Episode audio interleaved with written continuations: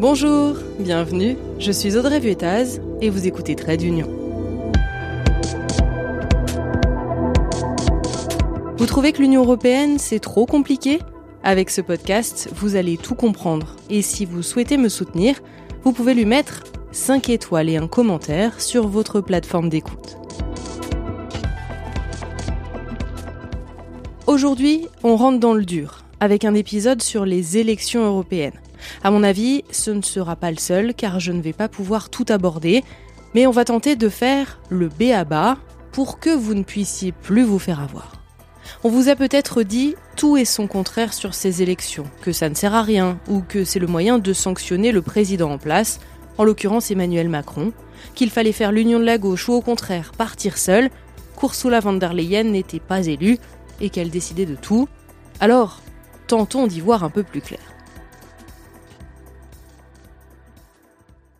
D'abord une date. Les élections européennes auront lieu le 9 juin 2024 en France. Ne tendez donc pas de faire une stratégie en vous disant je vais voter pour telle personne au premier tour et telle personne au second tour. Il n'y a qu'un tour, donc on vote le 9 juin.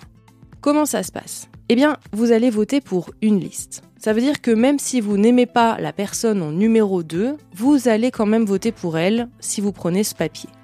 Ensuite, c'est ce qu'on appelle un vote à la proportionnelle le premier arrivé ne gagne pas tout, comme à la présidentielle, mais il gagne plus de sièges que les autres en fonction de son pourcentage de voix.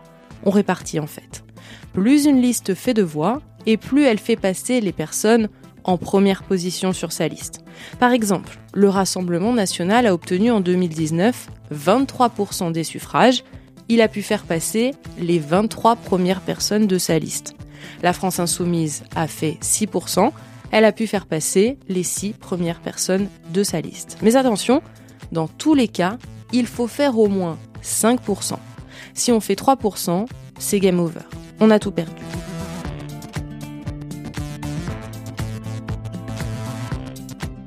Autre question, pourquoi est-ce important de voter? Parce que les députés européens votent les lois, ils amendent les textes, ils les modifient, et que les lois européennes priment sur le droit français. Ça serait donc dommage de ne pas avoir son mot à dire. En plus, les députés que nous allons élire vont représenter certes leur famille politique, mais ils vont aussi représenter les intérêts de la France. Je pense par exemple à un texte sur les AOP, les appellations d'origine protégée. Eh bien, la France, avec tous ses fromages, elle a besoin que les députés européens la représentent et fassent valoir ses intérêts. Je sais que l'exemple peut prêter à sourire, mais c'est pour que vous compreniez bien qu'il y a à la fois les partis politiques, mais aussi les intérêts du pays. Et puis, un petit conseil. Vérifiez si les eurodéputés ou les listes pour lesquelles vous voulez voter prennent part au vote. Ça, c'est très facile. On peut vérifier sur le site du Parlement européen et c'est en français. Ça vous permet de savoir euh, si euh, les eurodéputés pour lesquels vous allez voter sont travailleurs et si vos intérêts seront bien représentés. Enfin, et j'en parlais dans l'épisode précédent, les députés ont un pouvoir de contrôle sur la Commission européenne. Donc, pour celles et ceux qui trouvent que la Commission décide de tout, ce qui n'est pas vrai dans les faits, mais pourquoi pas, eh bien, envoyer des députés travailleurs qui vont vérifier euh, son travail, son action. J'ajoute enfin que d'après les traités, il faut tenir compte des résultats des élections européennes pour élire le ou la présidente de la Commission. Donc vous le voyez, c'est important de voter. Est-ce qu'il s'agit d'une élection de mi-mandat? Dans les faits, c'est une élection intermédiaire, puisqu'elle a lieu entre l'élection présidentielle de 2022 et l'élection présidentielle de 2027. Mais ne croyez pas celles et ceux qui vous disent que c'est un vote pour sanctionner la politique d'Emmanuel Macron, c'est faux. Pourquoi? Eh bien parce que les résultats de ces européennes, et je vous le dis parce que je suis journaliste, on va en parler quelques jours après les élections et puis ensuite on va passer à autre chose. Ne vous imaginez pas qu'Emmanuel Macron va changer sa politique ou dissoudre l'Assemblée nationale parce qu'il se sera pris un carton aux élections européennes. Ça n'arrivera pas. Ensuite, il va y avoir d'autres élections, et notamment les municipales, avant les élections de 2027. Donc vous le voyez, on les aura un peu oubliées, ces élections européennes. Donc ne vous dites pas que vous allez sanctionner la politique du président.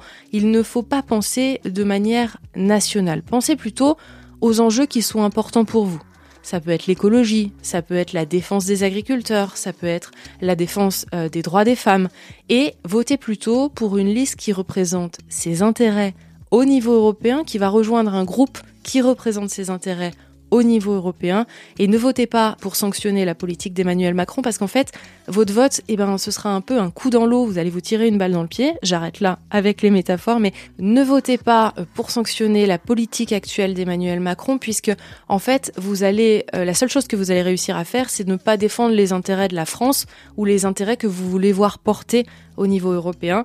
Donc vraiment, Pensez à ça avant euh, de voter. Et puis, si vous envisagez de voter pour le Rassemblement national, sachez que Marine Le Pen ne milite plus pour sortir de l'Union européenne, elle n'est plus pour le Frexit.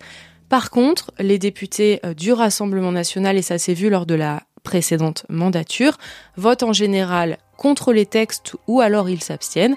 C'est une chose à prendre en compte.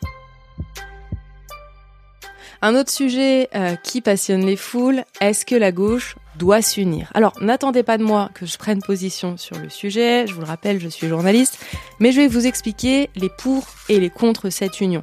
Les pour disent que ça pourrait créer une dynamique dans la continuité des élections législatives, et c'est vrai qu'en général, les électeurs de gauche aiment bien voir la gauche unie. En plus, pour des listes qui risquent de faire moins de 5%, rejoindre une liste commune, ça permettrait d'éviter l'accident industriel avec euh, par exemple 3% des voix et donc zéro député comme je vous l'ai expliqué. Et puis, euh, pour ceux qui se demandent en soi, ce n'est pas un problème de partir ensemble, même si ces partis politiques euh, siègent dans différents groupes au Parlement européen. Ça c'est déjà fait, et puis la gauche vote souvent ensemble sur certains textes, c'est ce qu'on appelle des coalitions. Et puis ça s'est fait par le passé, qu'une personne soit élue euh, dans un groupe, enfin dans un parti politique, et puis qu'ensuite elle aille siéger ailleurs. Donc euh, ne vous inquiétez pas pour ça.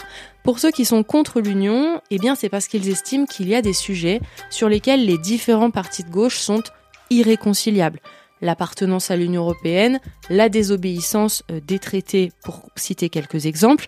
Et puis, euh, il y en a qui ont aussi peur que cette alliance, eh ben, elle effraie certains électeurs euh, qui votent pour un parti et qui n'ont pas envie de voter pour un autre. Et comme je vous ai dit, quand on vote pour une liste, on vote pour tout le monde.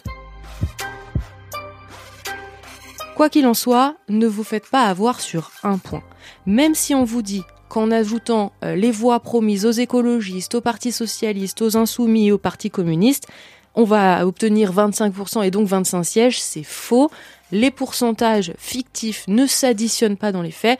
Ça ne s'est jamais vérifié, euh, ça ne s'additionne pas de manière aussi simple, il y a plein d'enjeux qui rentrent en compte, donc ne vous dites pas que si on additionne tous les pourcentages des sondages, déjà les sondages on sait que ça peut se tromper, et ensuite, en général, les pourcentages ne s'additionnent pas pour les raisons que je vous ai expliquées. Il y a certains électeurs écologistes bah, qui peuvent pas voter pour le Parti socialiste ou qui peuvent pas voter pour la France insoumise ou pas pour le Parti communiste. Donc vraiment, ne vous dites pas qu'en ajoutant toutes les voix, on peut obtenir 25%. Ça, ça n'arrivera pas. Et puis, je terminerai avec deux questions que vous m'avez posées. Est-ce qu'il existe des partis avec un programme transnational? La réponse est oui, et notamment Volt. J'y avais consacré un épisode si vous voulez l'écouter. En fait, ils préparent un programme qui va euh, défendre leurs intérêts dans tous les pays, et puis ensuite, ils se présentent dans chaque pays. C'est ce qu'on appelle un parti pan-européen, et donc ils ont un programme transnational qui ne défend pas forcément les intérêts euh, d'un pays. Et puis enfin, vous m'avez demandé ce qu'il en est du Spitzenkandidat. C'est un mot allemand, vous l'aurez deviné, qui peut se traduire par tête de liste. En fait, c'est un procédé qui a été expérimenté en 2014, puis abandonné aux élections suivantes.